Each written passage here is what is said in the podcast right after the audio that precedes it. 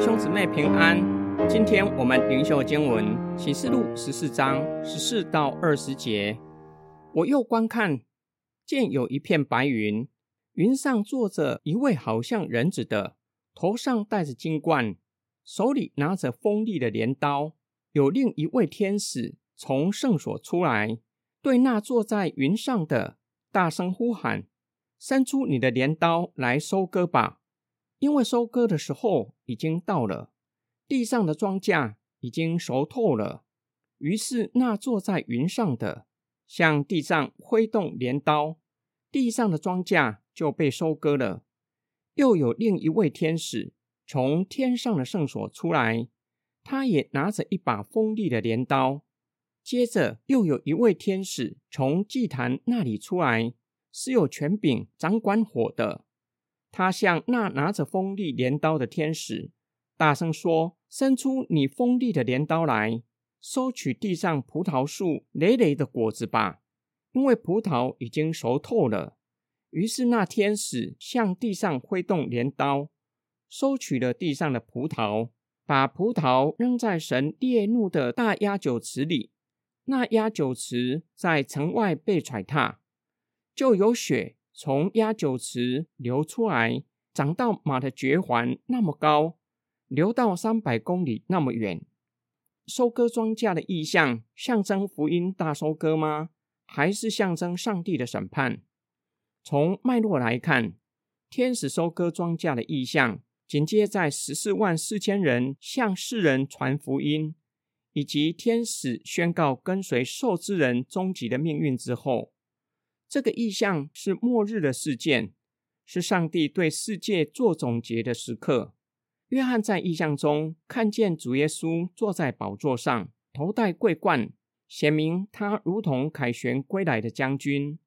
庄稼已经熟透了，是收割庄稼的时候。于是向地上挥动镰刀，地的庄稼就被收割了。约翰福音记载耶稣说过同样的话。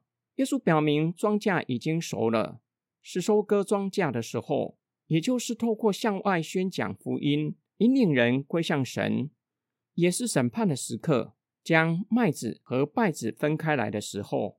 因此，第一个收割庄稼的意象指的是拯救、救恩完成。第二个意象又有另一位天使，有权柄掌管火的，火时常象征上帝的审判。上帝回应在祭坛下殉道者的呼求。第二位天使向拿着锋利镰刀的天使大声说话，要他收割葡萄，把葡萄扔在神愤怒的酒榨里，在城外被踩踏。这是关乎审判的意象。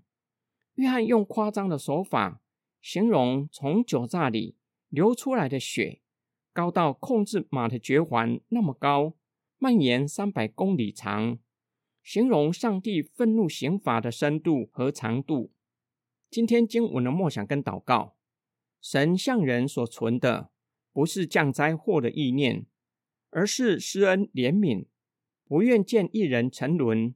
上帝也透过行动施恩怜悯，怜悯挪亚一家，为他们预备了救恩，保存他们的性命。神在世人中间拣选了亚伯拉罕。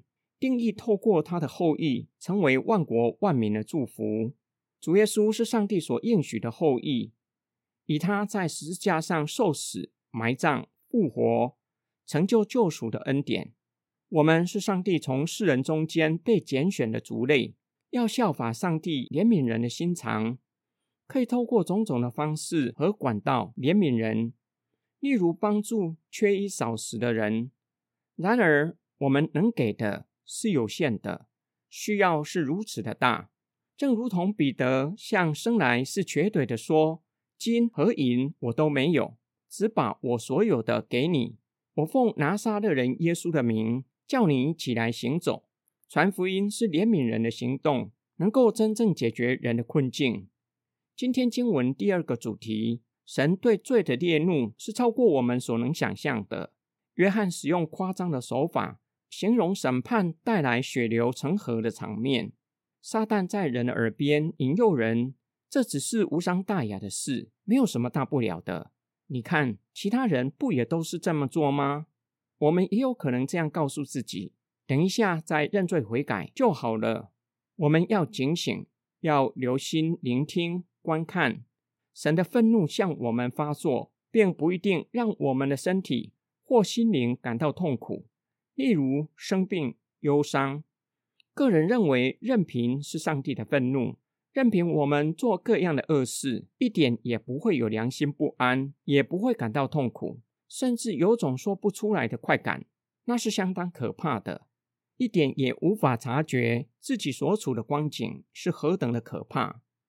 我们一起来祷告，爱我们的天父上帝，求你怜悯我们，保守我们，不要让我们陷入任凭的光景，最后被你弃绝。